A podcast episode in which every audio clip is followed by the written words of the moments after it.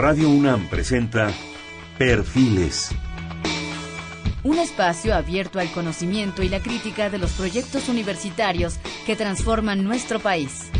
Conduce Hernando Luján.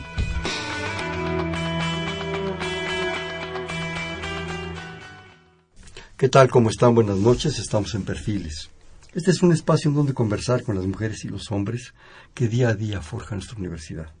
En esta ocasión tenemos el gusto de tener con nosotros a la doctora Judith Subieta García. Judith Subieta García. Ella es la actual coordinadora de la Universidad Abierta y Educación a Distancia, la CUAED, de la Universidad Nacional Autónoma de México. La doctora Subieta es doctora en Sistemas por la Universidad de Pensilvania, investigadora de un alto nivel del Instituto de Investigaciones Sociales de la UNAM. Actualmente se desempeña como coordinadora de la Universidad Abierta de Educación a Distancia de la propia UNAM, ya se los comentábamos. En el periodo 2012-14 fue designada presidenta del Consejo Directivo del Espacio Común de Educación Superior a Distancia, ECOESAD, y electa vicepresidenta de la Sociedad Matemática Mexicana. Su labor docente incluye programas de licenciatura, maestría y doctorado, en los que imparte cursos y ha dirigido un importante número de tesis. Participa en el posgrado en Ingeniería, campo de Sistemas y Planeación, lo mismo que en el de Investigación de Operaciones. Asimismo, en el posgrado de Ciencias de la Administración. Ha publicado numerosos artículos de investigación, capítulos en libros y artículos de divulgación. Es miembro del Sistema Nacional de Investigadores y de la Academia Mexicana de Ciencias, donde dirigió durante 14 años el Verano de la Investigación Científica, programa orientado a promover la ciencia y la carrera académica entre estudiantes de pregrado. Judith, qué bueno que estás con nosotros. Buenas noches, bienvenida. Muchas gracias, Fernando. muchas, muchas gracias por la invitación. Encantada de estar aquí contigo. Cuando, cuando recibí la propuesta de que venías con nosotros y empezamos a entrar en contacto, además tengo el privilegio de, creo que soy tu amigo desde hace muchos años. Sí, señor. Un buen. Sí, señor. es un privilegio para mí. Eh, empieza uno a pensar, a lo mejor cuando estamos en la universidad lo vemos en automático, ¿no? Es, es, es esa pasión, es ese afán, es todo ese mundo de cultura, de educación, de actividades, de deportes. De repente empecé a pensar y quisiera saber tu opinión, independientemente que entremos ya en tema, en algo que me, que me empezó a dar vueltas. ¿Por qué nos educamos? ¿Para qué nos educamos? ¿Por qué ese afán por educarnos? ¿Por qué ese afán por saber? Y de repente pensé en los cromañones. De repente pensé que esos maravillosos ancestros que tenemos, en muchos sentidos, algo que tenemos que valorarlos, tenían un afán por saber, por conocer, una, una verdadera, una pasión, yo creo, no nomás por sobrevivir, por sobrevivir hasta con dignidad, sino por saber lo que estaba a su alrededor, por qué llovía, por qué se movían las estrellas, por qué salía el sol, por qué no salía. Y eso nos empieza a dar todo un afán de, de educarnos. ¿Por qué nos educamos? ¿Para qué nos educamos? En ese momento es la supervivencia pura. Y ahora, Judith. Yo creo que es parte de, de todos los seres vivos. Es que estoy pensando en las plantas, porque también son bueno, no son seres, pero son, o sí son seres vivos. Yo creo que hay una. decía que sí eran seres. Sí, ¿verdad? Sí. Yo creo que hay una, hay una cuestión de curiosidad que es inherente, sobre todo al ser humano. Muchos animales, muchas, eh, muchas familias de, de distintos animales también la muestran pero yo me, bueno, me, me, prefiero centrarme porque el tema de la educación viene más con, con, el ser humano. A mí me parece que esta, esta curiosidad, este, eh, esta necesidad, no sé si es de sentirnos conquistadores o de saber cómo eh, dominar o cómo ganar o cómo eh, pues, sí, pues tiene que ver, tiene que ver con sobrevivencia, pero yo creo que también tiene que ver con una necesidad intrínseca de, de, de descubrimiento. De, y entonces junto con este afán de, de curioso, digamos, vamos desarrollando ciertas habilidades y la educación lo que hace es canalizar ese tipo de inquietudes hacia objetivos mucho más concretos. otro cantar es que aprendemos cuando decidimos educarnos, ¿no? Pero por lo pronto el primer, el, la fuerza, digamos, que puede llevar a, una persona a, educarse, si es adulto, yo creo que es el afán de, de aprender, de, de, satisfacer ciertas necesidades. Eh, la de un niño puede ser muy distinta porque a mí me parece que de repente los currícula escolares no necesariamente están inclinados a responder las preguntas de un niño y de repente como que parecieran muchos de ellos camisas de fuerza para que un niño pueda, pueda explorar el mundo que lo rodea, pueda eh, descubrir eh, la vida, por ejemplo, de los vegetales, la vida de algunos animales, pues estando en un jardincito, ¿no? No, no necesitamos grandes extensiones para eso. Y de repente pareciera que nos ha gustado mucho encerrar a los niños en salones de clase desde chiquititos hacerlos que aprendan, bueno, suponemos que todos aprenden lo mismo y que todos además tienen las mismas habilidades eh, y, formas de aprender. Y yo creo que eso ha sido un error muy grande de la educación en nuestros, bueno, ni siquiera en nuestros días, en realidad de toda la vida. Pero, ¿por qué, por qué aprendemos? ¿Por qué, por qué nos interesa eh, asistir a la escuela, educarnos? Pues yo creo que es para satisfacer una curiosidad. Pasamos la tercera parte de nuestra vida, de nuestra vida joven en eso. Nos diferencia de los gorilas el 3% aproximadamente del ADN. Sí. El 3%. Pero tuvimos el privilegio de levantarnos, ver de frente, tener un dedo opositor, un poquito más de capacidad cerebral, y ahí vamos, buscando, entendiendo y cometiendo muchos errores. ¿No? Quien lo diga, ¿verdad? Todavía. Y sintiéndonos de repente más dioses que humanos, ¿no? Pero bueno, eso, la naturaleza está poniendo en su lugar las cosas. Pero tú trataste ahorita algo muy interesante, que es, que es la escuela. Yo creo que al principio nos ingresan a la escuela. Es decisión de la mamá, del papá, del Estado, de lo que tú quieras, y ahí vas. Sea desde la espartana, ¿verdad?, hasta la más moderna y los sistemas más modernos. Pero llega un momento en que uno tiene la capacidad de decidir. Y yo creo que la mayoría de las gentes anhelamos estar en la escuela. Yo, yo soy casi un convencido del asunto. A veces, desgraciadamente, la vida, las necesidades económicas, las familias nos llevan por otros caminos. Pero el que tiene las facilidades ni lo duda. Ahí va. No lo sé. bueno, a mí se me, ocurre. Fíjate, Hernando, que, que no lo sé. Y no lo sé porque he visto algunos resultados de encuestas de juventud, por ejemplo. Eh, la doctora Linda Suárez del, del CRIM hizo además una encuesta de estudiantes de la UNAM. Y resulta que, para mi sorpresa, hay porcentajes, no te puedo decir en este momento de, de, qué tamaño, de qué magnitud son esos porcentajes, de gente joven a la que no le interesa la escuela. Y no le interesa la escuela no porque no quiera aprender, no porque no quiera... Ay, voy a usar una, una palabra que a veces es cliché, pero, pero quiero usarla en el buen sentido. Superarse. ¿no? Superarse en cuanto a poder aspirar a mejores niveles de, de bienestar, a, eh, no sé, un mejor cuidado de la salud. Y yo explico este desinterés de los jóvenes por estudiar, porque en la escuela hemos cometido muchos errores. Eso te iba a decir, es que hay una historia de atrás. Entonces, no puede ser que el hijo de un amigo mío que está en sexto de primaria me diga que se aburre como ostra en el salón de clases. En sexto de primaria.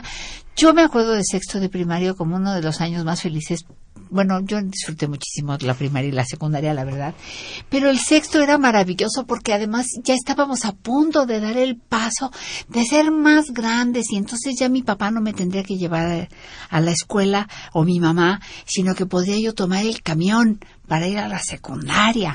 Y entonces eras mucho más libre y eras un poco mayor. Entonces, adquirir ese estatus, ¿no? De, de alumno de secundaria, en mi época, te estoy hablando de hace muchos años, pues era bien importante. Y ahora resulta que los jóvenes se aburren. Y yo creo que tiene que ver con muchos de los errores que hemos cometido de manera sistemática con mapas curriculares atascados de asignaturas, con materias atascadas de fechas, de números, de datos, de que no le permiten a un niño darse cuenta de dónde tiene que poner la atención, cuáles son las cosas que son verdaderamente relevantes. Y lo peor de todo es que encierras al niño en la primaria, en la secundaria, no sé cuántas horas al día en un salón de clases de cuatro por cuatro, escuchando a un maestro que es el único que lo sabe todo. Y ellos en una, en una postura, digamos, pasiva de receptores de esta información que en algún momento esperamos que se convierta en conocimiento. ¿no? Pero también ahí estás tú suponiendo que todas las personas, todos los niños, aprendemos de la misma manera. Y pues eso no es cierto. Unos aprenden haciendo, la forma cinética, digamos, ¿no? Otros aprenden leyendo, otros aprenden hablando, la comunicación oral, la forma escrita. Hay diferentes formas de aprender. Y resulta que en la escuela a todos los tratamos iguales. Y tú en un salón de clases es muy difícil, con salones de clases además en los que tienes a 50 compañeritos, pues que un maestro se dé cuenta de cuáles son los estilos que entusiasman más a quienes de sus estudiantes y Claro. menos a otros, ¿no? Entonces, ¿cómo puedes en un salón de clase eh, especificar o ponerle dedicatoria a tus explicaciones, a lo que te toca cubrir en, de acuerdo al plan de estudios para cada uno de estos tipos de los niños o jóvenes que tienes en el salón. Yo creo que Judith estás poniendo, bien, bien, bien tienes esa posibilidad y esa capacidad, el dedo en la llaga. Pues yo creo que sí. Yo creo que sí. Judith, porque, eh, bueno, tú estudiaste en la Facultad de Ciencias Matemáticas, si mal no me acuerdo. Yo creo que Actuaría. actuaría, bueno, es Cercana. cercana. Yo creo que hay tres casos, para mi gusto, para mi opinión muy personal, críticos. Las matemáticas, el lenguaje, sí, y la historia. La historia nos dice quiénes somos, cuál es el sentido de nuestra propuesta. Eh, somos nación, somos país, ¿qué somos? Y más en México, que ha sido tan, tan especial nuestra historia y tan diversa. La lengua es algo así con lo que tenemos que dominar, saber, conocer. Y las matemáticas es esa capacidad de abstracción, de disciplina mental, de profundidad, de lógica, de tantas cosas. Y lo demás no digo que no es importante, porque creo que son tres pilares fundamentales. Esos tres pilares están ahí como, como pasmados de repente. Y yo recuerdo, yo llevé en secundaria, ni más ni menos, tú lo conoces a fondo, el álgebra de Aurelio Baldor. Sí, claro. Es un librazo. Sí. Cuando yo empecé a poder discernir aquellas ecuaciones de álgebra y entenderlo, el mundo me cambió. Entendí que, que, que, que despejar aquellas ecuaciones entender los positivos y los negativos y el binomio de Newton, qué cosa, se me abrió un mundo, ¿sí? El problema es, creo yo, que en un momento dado no es que no tengamos ese afán, y defiendo mi punto de vista, ese afán, esas ganas, es que estamos acotados, o están los niños acotados, o estuvimos nosotros acotados por una cantidad de esfuerzos y de cosas que no estaban funcionando, por masificación, por falta de atención personal, por incapacidades, por sobresaturación de escuelas, por muchas cosas. Nos podemos seguir con esto cuatro horas si quieres, pero llegamos a la universidad y a las prepas y a los SHs. Y esos jóvenes que tienen el privilegio de llegar están ahí, por muchas razones, por diversas razones. Y yo creo que la mayoría, yo defendería hasta la posición, quieren avanzar, quieren aprender. Pero también quiero defender un punto. La Universidad Nacional no está para resolver los problemas del país, está para darnos los modelos.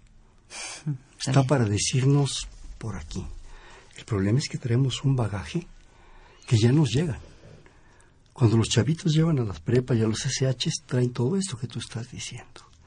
Y después agreguemos que la Universidad Nacional, con casi 340 mil alumnos, estás hablando de una ciudad ya de considerable tamaño, no puede resolver todo. Y entonces ahí entras tú, con una nueva propuesta, con una nueva posibilidad, con la responsabilidad de esas clases maravillosas que yo no cambiaría por nada. tener al maestro ahí, verlos y actuaban y discutían y todo eso, pero surge una posibilidad sensacional, extraordinaria, que en un momento te permita, te permita no perder esa oportunidad, sin perder calidad, sin perder disciplina, sin perder propuestas. La educación a distancia, Julieta. Háblanos. Claro, pero el, el tema ahí es que yo creo que el error es pensar es que una tiene que ser una u otra. Y yo creo que la te trajimos para que tú nos explicaras. La propuesta que hemos estado trabajando justamente es esa, el mostrarle a autoridades, a profesores y a estudiantes que pueden elegir, que pueden elegir si esta asignatura eh, nada más se enseña en viernes y sabemos las complicaciones para trasladarse en esta ciudad los viernes. Que yo no sé qué pasa, pero algo pasa los viernes. Entonces, pues, ¿qué tal si la toman a distancia, en línea? ¿Qué tal si les ahorramos un viaje a la escuela?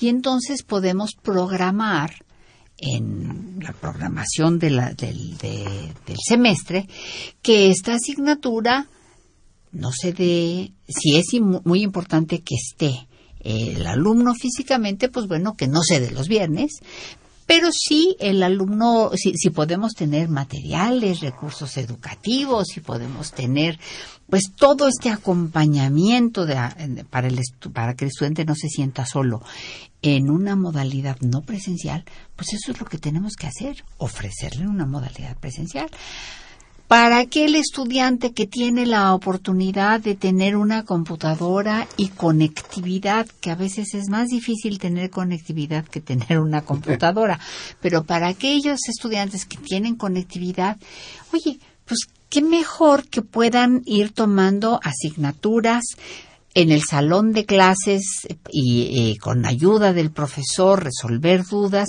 pero después irse a su casa y repasar y ver otros ejercicios y analizar otras perspectivas sobre lo que se vio en la escuela con ayuda de una plataforma. Es que no es una u otra, es que una alternativa. todas, claro, todas las modalidades pueden coexistir y poco a poco se van viendo con mayor contundencia las, las evidencias de que esa es la mejor manera de operar y no casarte con un modelo puro. Los modelos puro, puros están de salida. Ya los niños te digo, este chico de sexto de primaria que se aburre. Lo mismo les pasa a nuestros estudiantes de bachillerato, lo mismo les pasa a muchos estudiantes de licenciatura. La gente no solamente abandona la universidad en cualquiera de sus niveles porque tengan necesidades económicas y tengan que dedicarse a otra actividad, sino también porque les aburre porque, les, porque están saturados, porque es ridículo pensar que una persona puede llevar siete asignaturas a la vez. O pasarse ocho horas en un... O pasarte ocho horas después de que además tuviste que andar en camión, metro, combi y, en fin, lo que corresponda. Exacto, ¿no? Entonces, yo creo que en la universidad, lo, en la universidad, en la UNAM, lo hemos ido entendiendo y entonces lo que estamos planteando son modelos que puedan justamente darle respuesta al estudiante y mi sueño sería que un cualquier estudiante de la UNAM puede elegir en qué modalidad quiere tomar tal o cual materia. ¿Y se pueden combinar? Sí, se pueden combinar, pero claro que sí. El otro día alguien me decía, Pero doctora Subita, ¿cómo se le ocurre? ¿Usted se operaría con una persona que estudió a distancia?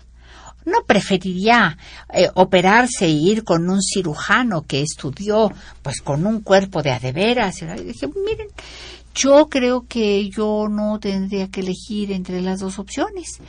Yo cada vez que me subo un avión, pongo mi vida en manos de pilotos que se formaron en simuladores. ¿No es lo que hacemos con los cirujanos cuando entramos a un quirófano? Poner nuestra vida en sus manos. Es exactamente lo mismo. Son simuladores, entre muchos otros recursos educativos que podemos brindar vía las tecnologías.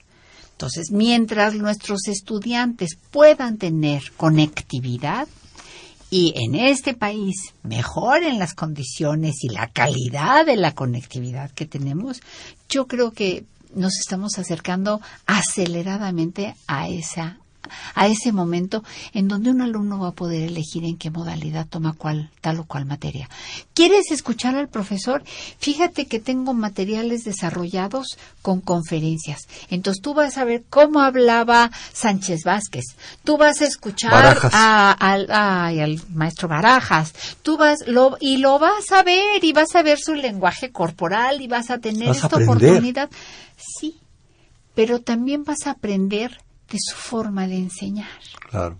No nada más, no nada más la asignatura que va a dar o la partecita de una asignatura en donde lo tenemos grabado, sino que te va a enseñar mucho más. Yo rescato de la presencialidad eh, y yo sigo dando clases presenciales que uno tiene la posibilidad de influir de muchas maneras en los alumnos y no nada más en lo que refiere a los contenidos de la materia que das, ¿no? Refleja uno, reflejan los maestros, los grandes maestros, en una sonrisa, en un gesto, en una actitud. El maestro Barajas, Alberto Barajas, era un geómetra, bueno, ¿cómo te explicaba? Se tocaba la punta de las narices. Era, era, digo, yo no, yo no era matemático, pero yo me metí a sus clases a verlo, aprender de aquel fulano era un, un tipazo, ¿no? Era, impresionante. nada más como un dato, ¿cómo surge? ¿Por qué surge? ¿En qué momento surge esta, esta opción de la educación a distancia?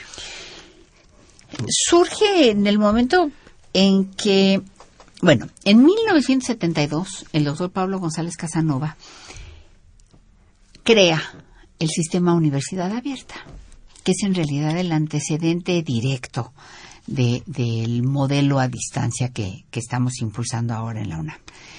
Y entonces esta modalidad surge como un afán de poder dar respuesta a todos los alumnos que no tienen la posibilidad de trasladarse a las aulas. El maestro, el maestro González Casanova, de hecho, dice que es un eh, esfuerzo de, de, por democratizar la educación. Entonces, es esta, y, por eso se llama abierto, ¿no? Porque la universidad se abre de tal suerte que pueda, que cualquier persona con interés eh, pueda llegar a ella y pueda beneficiarse pues, de las funciones, del quehacer universitario.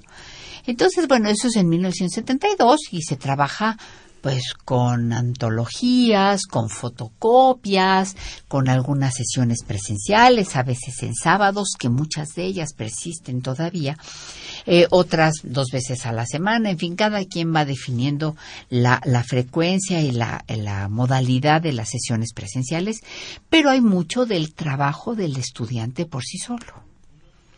Y ese modelo sigue vigente y sigue siendo de la mayor pertinencia. Tenemos a muchísimas personas que trabajan, hicieron una carrera, por ejemplo, y resultó que el mercado laboral los fue llevando por otro lado, y bueno, ellos también con su desempeño, no nada más el mercado laboral, y entonces la mejor manera que tienen de prepararse más para lo que están haciendo es con una modalidad semipresencial, que es este, esta modalidad abierta. Pero de repente empiezan a surgir las tecnologías y se vuelven, no, bueno, tecnologías tenemos desde toda la vida prácticamente, ¿no? Pero, pero en el sentido de que empiezan realmente a penetrar todos los espacios de la vida. Y uno de los espacios que penetran las tecnologías es el educativo. Entonces empiezan a ver plataformas, empieza a ver el correo electrónico, empiezan a ver diferentes tipos de herramientas que te bueno que empiezan a, penetrar en el espacio educativo, en el salón de clase, y entonces pues hay muchos que se preguntan de qué manera podemos utilizarlas eh, para llegar a una mayor población, para hacer que el estudiante tenga a lo mejor la posibilidad de un aprendizaje más individualizado, eh, que podamos incorporar a un mayor número de personas, eh, que podamos hacer más colaborativo el proceso de enseñanza y aprendizaje, que podamos generar comunidades de aprendizaje, que podamos fomentar la participación de todos los que están y hacer al estudiante responsable de su propio proceso. Eso es bien importante. Claro, entonces ahí empiezan a surgir pues todas estas herramientas, surgen las plataformas y ahora la modalidad de distancia pues descansa en buena parte en, en plataformas. LMS les llaman, son las siglas pues de, de, los eh, sistemas de aprendizaje, son siglas en inglés. Nosotros les llamamos plataformas, hay algunas de acceso abierto, son gratuitas, digamos, hay otras que cuestan, y pues las diferentes instituciones que han ido desarrollando educación a distancia van utilizando la que mejor resuelve sus necesidades. Nosotros trabajamos en la UNAM con muchas plataformas eh, yo creo que prácticamente las tenemos todas. Todas las que están en el mercado, todas son utilizadas en la UNAM, unas gratuitas, otras no, pero el compromiso es que la educación que ofrece la universidad no sea una educación sin profesores, sin maestros.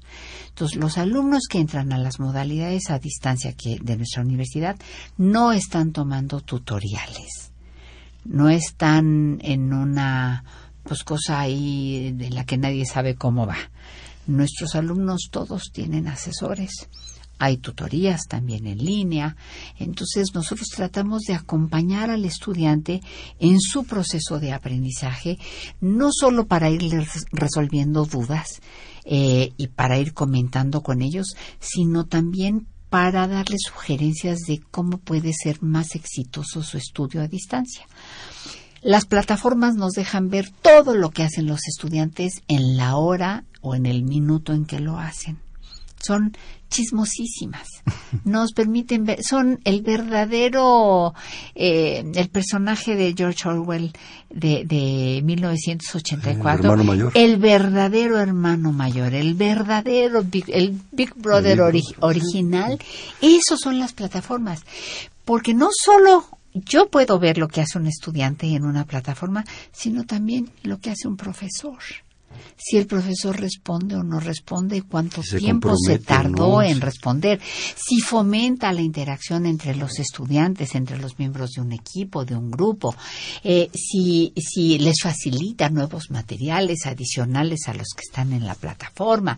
Entonces, tenemos cómo ir monitoreando todo este proceso de acompañamiento y de aprendizaje y pues eso nos abre unas posibilidades estupendas para atraer justamente a los que pudieran estar aburridos en un salón de cuatro paredes. O los que tienen en un momento dado el afán, las ganas del aprender, del saber y que a lo mejor por diversas posibilidades sus oportunidades se reducen. Se, ¿Me permites hacer un corte, Judith? Desde luego.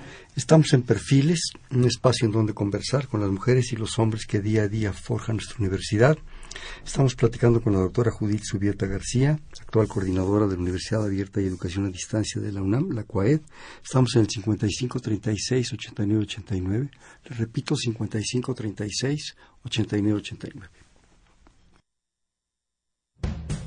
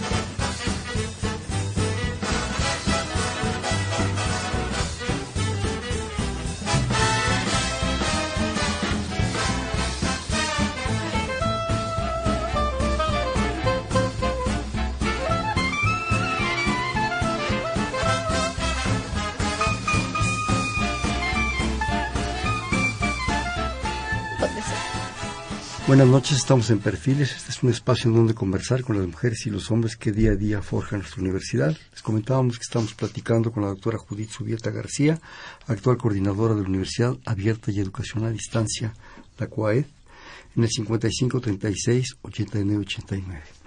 ¿Cómo han cambiado las cosas con las tecnologías? Es impresionante. Ahorita me estabas haciendo recordar que entrábamos a la facultad, bueno, en mi generación, con la regla de cálculo y a los dos años estábamos con la Hewlett Packard y la Texas Instruments, resolviendo todo. Y las reglas de cálculo, yo tengo la mía, están en los museos. Prácticamente están guardadas. Y esto ha evolucionado, pero ha permitido muchas cosas. Pero, pero, se han perdido otras, ¿eh? Sí. Se han perdido otras. Y aquel deleite de la regla no sé, era algo especial, las escalas y todo. Oh, Pero bueno, era, padrísimo.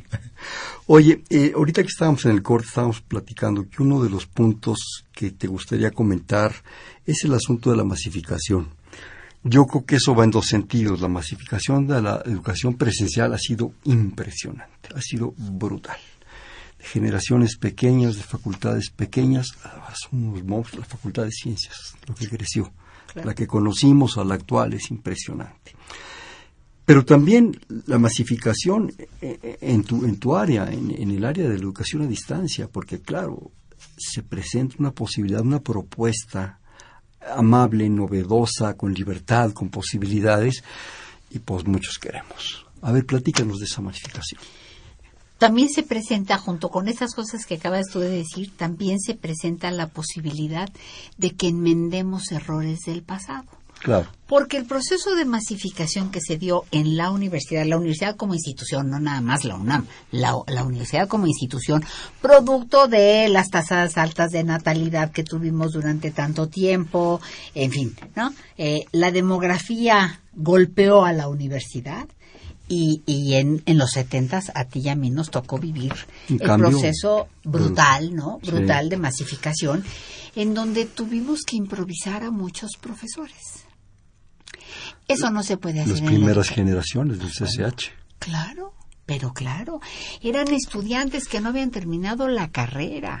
gente pasantes. Que algunos podían ser espléndidos maestros y realmente... Y, lo fueron. Sí. No lo demostraron con el tiempo. Pero desde luego, otros no tanto. Claro.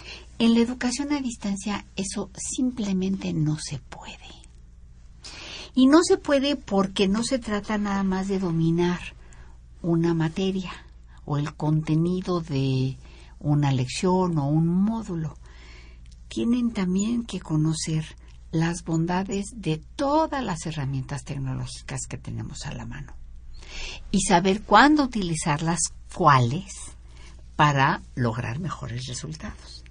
Entonces los profesores tienen que ser formados. Y en la UNAM hemos puesto un particular eh, énfasis en que todos los profesores tienen que pasar por diplomados, estar actualizándose cada dos años por lo menos, pues porque las plataformas van cambiando y cada pues a veces es menos de dos años, ¿no? La velocidad a la que las tecnologías ¿Me entiendes una y hasta la otra. Exactamente. Esta llegada, por ejemplo, de todos los dispositivos móviles cuando tú y yo estudiábamos en la facultad, jamás nos imaginábamos que íbamos a traer una computadora en la bolsa y que además íbamos a tener otra en el coche. Y que además te puedes enlazar con no sé cuántas. Exactamente. Y que puedes tomar fotografías y las puedes mandar alrededor del mundo y que puedes comunicar. O sea, no, jamás se nos hubiera ocurrido. Bueno, hoy en día lo tenemos. La pregunta es, ¿Cómo aprovecho que todo esto que apasiona a los jóvenes y horroriza a muchos adultos mayores, porque sí hay una, hay una cuestión de actitud que es muy, muy, muy diferente entre la forma en la de que nos aproximamos los adultos, sobre todo los adultos mayores como yo, y, y los jóvenes a la tecnología, ¿cómo la podemos aprovechar para que los jóvenes aprendan? y para que justamente en este hacer, en este aprender haciendo, ellos puedan beneficiarse y recibir una educación de calidad que les dé los conocimientos, las habilidades, las competencias que van a tener que demostrar afuera en el mercado laboral. Oye, güey, te interrumpo. Me estás, me estás eh, hablando de dos retos. El de los estudiantes el de la cantidad de estudiantes, que va a ser mucha, ya luego si quieres nos das números, y el de los maestros. Claro. O sea, es en dos sentidos, no es simplemente tengo muchos alumnos, van a llegar más, siguen llegando más.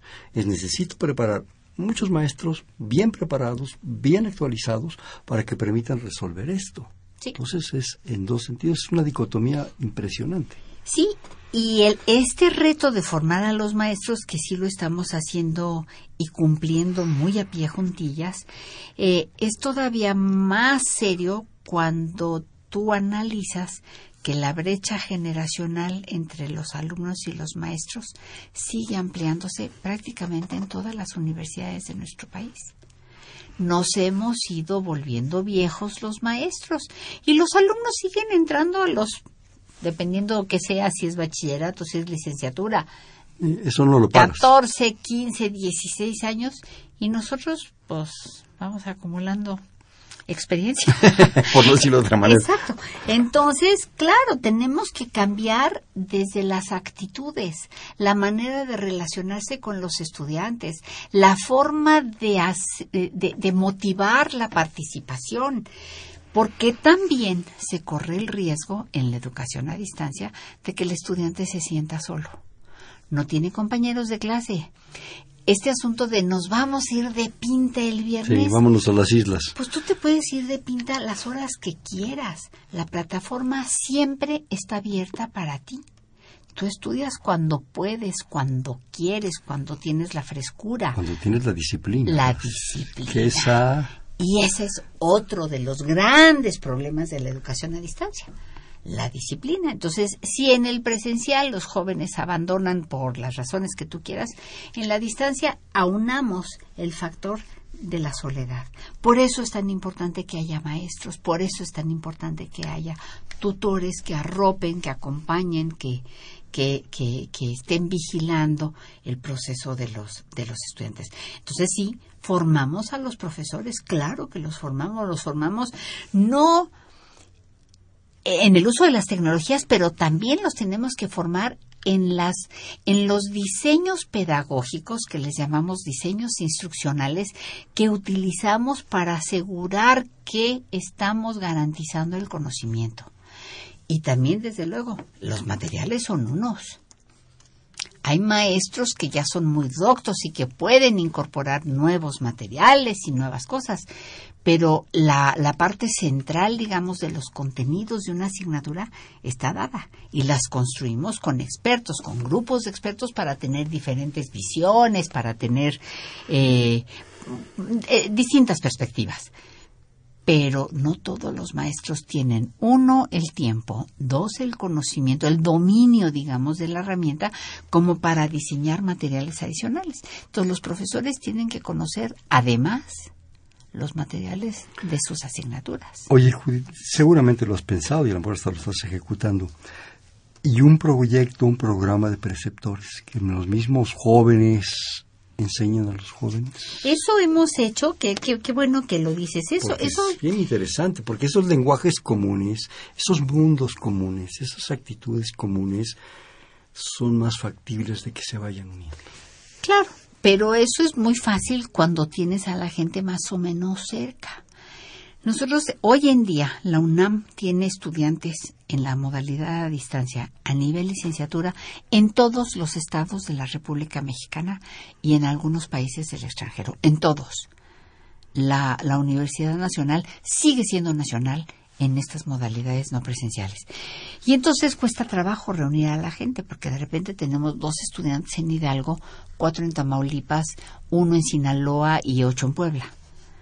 Entonces, lo que tenemos que hacer es encontrar los puntos de convergencia y por eso es tan importante la comunicación con el profesor.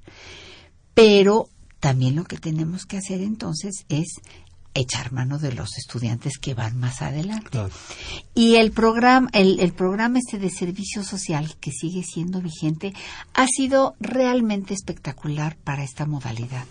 Porque lo que hemos estado usando son estudiantes que puedan hacer su servicio social ayudando a los estudiantes de primer ingreso, que son los que van teniendo al principio pues mayor dudas, comentarios, eh, problemas, porque no acaban, a pesar de que tenemos propedéuticos que son, para, para mi gusto y según lo dicen las evaluaciones, muy buenos y hechos a la medida, pues no acaban de entender porque toda su formación anterior ha sido en la mayoría de los casos en línea, perdón, en presencial. Entonces, cambiar de modalidad cuesta trabajo.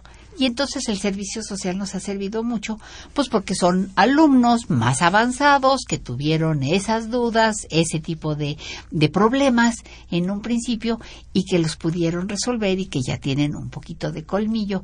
Entonces acompañan muy bien. Y oye, qué mejor servicio social que ayudar a estudiantes que están en su mismo proceso de formación. Y sobre todo la, afinidad de, lenguajes, de posibilidades, de visiones, de muchas cosas, enriquece mucho la, la situación. Ahora, fíjate que hay una cosa también bien particular. En la educación a distancia tenemos estudiantes de todas las edades Hemos estado viendo en los últimos 10 años que la edad promedio va bajando, pero empezamos con 34 años como edad promedio al ingreso a una licenciatura y con 31 al ingreso al bachillerato. Y hemos ido bajándolo porque cada vez un mayor número de jóvenes se dan cuenta de las bondades de una modalidad tan flexible que les permite, si son atletas, pues seguir entrenando y seguir haciendo lo que tienen que hacer y lo que les guste en el día y posteriormente estudian. Tenemos atletas, tenemos bailarinas profesionales, pues que hacen su prepa a distancia con nosotros. A lo mejor para, para esas gentes que se conserven un cierto rango de unidad superior, no sé, propuestas tal vez no tan académicas, sino más culturales, integrales, transdisciplinarias. Claro, ya te estoy metiendo en, un... No, pero tienes razón, pero eso lo tiene que detectar el asesor. Por eso es tan importante la formación del asesor. Sí, sí, ahí el asesor sigue siendo vital. Se critica mucho, yo he oído comentarios en el sentido de que dejan gente, a la gente suelta. Y no es cierto. Esa es, una falacia. Qué bueno que viniste a aclarar esto, porque en un momento dado yo creo que hay un, no control, pero sí una regulación de la relación académica, eh, profesor, asesor, llámalo como quieras, y el joven o la persona mayor que está estudiando, que está entusiasmada por aprender. Oye, me llegan un par de, cosas, ¿las, podemos leer? La señora Amparo González desde Azcapotzalco dice, soy una mujer anciana, estudié la primaria con los métodos antiguos y nunca me dormí. Esos conocimientos me sirvieron siempre, hasta ahora me siguen sirviendo. Actualmente la gran parte de la problemática en la educación se debe a que los padres de familia y medios de comunicación no apoyan a los maestros.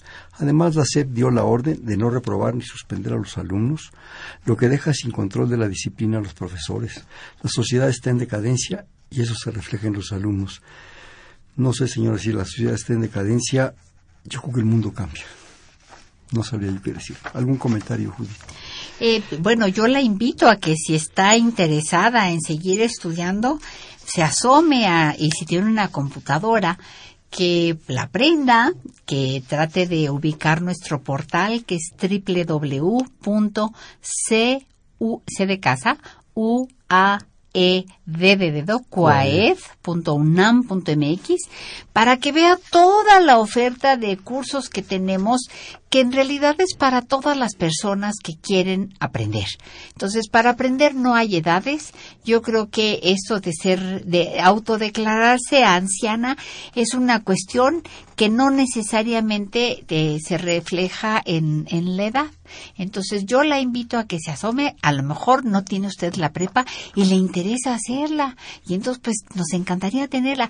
Hemos graduado eh, les hemos dado certificado a personas de más de 80 años del bachillerato. O si ya tiene la prepa la señora Amparo González, pues que estudie leyes. A lo mejor hace falta una buena abogada. Puede estudiar eh, o, puede aprender. Claro, tenemos muchos cursos de cultura general, tenemos cursos muy lindos con materiales pues muy muy interactivos, muy atractivos eh, visualmente. Yo le invito a que se acerque a nuestro portal y que y que nos recorra con interés eh, y estoy segura que va a encontrar algo que le, que le guste. Claro. También nos habla el señor José Macías, te felicita y dice que considera que es buena la tecnología, pero también hay estudiantes flojos y ya piensan menos. Si se les deja un trabajo, lo buscan en Internet y prácticamente lo copian. Pregunta, según su experiencia, ¿por qué desde la primaria no le enseñan a estudiar a los alumnos? El maestro les pide que estudien, pero no les dice cómo. Sí, yo estoy de acuerdo. Eh, yo creo que hay muchos maestros muy buenos yo soy hija de una maestra normalista y mi padre maestro universitario. Y yo creo que lo que pasó fue justamente este este eh, esta llegada de muchas generaciones de jóvenes a las escuelas y la sociedad nuestro país no estaba preparado para recibirlos. Entonces era un poco de lo que hablábamos antes. Tuvimos que improvisar a muchos maestros. Entonces tenemos a muchos maestros que nunca fueron formados, que no conocen de, la pedagogía, que no saben de técnicas didácticas, que, que realmente no fueron formados para enseñar. Y hay otros que pudieron haber estudiado eh, cuestiones pedagógicas, pero que no conocen la materia que enseñan a profundidad. Y ese es el caso de las matemáticas y por eso los vacunamos a los niños desde muy temprana edad. Y ya cuando llegan a secundaria o llegan a prepa, vienen vacunados y vienen con un bloqueo tremendo de que no entienden matemáticas porque las matemáticas son difíciles y además no sirven para nada. Entonces uno tiene como profesor que contender con eso, hacer que desaprendan lo que mal aprendieron para empezar ahora sí de cero y entonces poder avanzar. Y no sabe usted señora eh, González lo mucho que nos ha ayudado la tecnología en este proceso, sobre todo en la enseñanza de la matemática. Mira, también nos habla la señora Hilda de San Román desde Toluca. Si estas modalidades se pueden dar en todas las carreras, pregunta. Si quieres, contesta esa y luego seguimos a la siguiente. Eh, 100% yo creo que no. Y yo creo que tampoco nos interesa eso. Eh, Sí, a mí me lo han preguntado muchas veces. ¿Tú mandarías a tu hijo este, en, en edad de estudiar a estudiar a distancia? Y la respuesta es no, porque el proceso educativo también es un proceso de formación. En la escuela uno aprende a convivir. Una cosa y otra formarse. Exacto. Entonces la escuela debe dar educación, pero también tiene que dar formación. A mí me parece. Entonces modalidades puras. Yo considero que sí, hay muchas, hay muchas carreras, muchas licenciaturas que se pueden dar 100% a, a distancia, pero hay otras que no, e, en donde es importante que se vea, que se toque, que se huela. Y pues esos, esa exploración sensorial, permítanme llamarla de alguna manera, esa exploración sensorial puede hacer pues mucha diferencia. Entonces lo que yo lo que yo abogo es por la flexibilidad, por tener la oportunidad de elegir. La segunda parte de alguna manera es lo que tú comentas, dice cómo podría resolverse en aquellas en aquellas eh, carreras, digamos, con mucha práctica de campo, laboratorios, medicina, agronomía, biología. Bueno, y en general la UNAM adecua sus horarios para los alumnos que tienen que trabajar y estudiar. Eh, la UNAM tiene pues tiene horarios y a partir del segundo semestre en licenciatura los estudiantes eligen prácticamente los salones en los que se inscriben. Entonces, eh, y pues tenemos clases, la última clase, si mal no recuerdo, es de 8 a 10 de la noche y empezamos a las 7 de la mañana hay muchos horarios, pero aún así hay muchas personas que trabajan de tiempo completo y que no pueden, eh, no pueden eh, trasladarse y perder el tiempo que perdemos en esta ciudad en trasladarnos. Pero yo creo que hay muchas carreras que requieren trabajo de laboratorio que sí se pueden hacer a distancia. Hoy en día tenemos herramientas fantásticas de tecnología que nos permiten hacer simulaciones que ni en el laboratorio con la ventaja además de que no tenemos que, que, gastar en consumibles o generar incendios. Hay muchas, hay muchas eh, simuladores hoy en día que nos permiten reproducir eh, pruebas y ensayos de laboratorio, pues prácticamente igual que en la vida real muchas de las medicinas, la industria farmacéutica está trabajando pues mucho con compuestos, con química orgánica e inorgánica, con simuladores. Nosotros acabamos de terminar 11 licenciaturas para la Facultad de Medicina para la licenciatura de la Facultad de Medicina. Entonces, claro, estamos, estamos eh, caminando en la dirección de la multimodalidad, en donde las personas cuando tengan tiempo y tengan una computadora con conexión a Internet, puedan eh, meterse a, reforzar conocimientos, a hacer ejercicios, a revisar una práctica, a repasar los apuntes. Hay tantas posibilidades con las tecnologías que en realidad no tenemos tiempo, no nos alcanza la vida para recorrerlas todas. Una anécdota rapidísimamente porque el tiempo se nos va. Había una anécdota, una leyenda urbana universitaria de la Facultad de Veterinaria a propósito de los simuladores que ahora se simulan, cirugía, se simulan tantas cosas.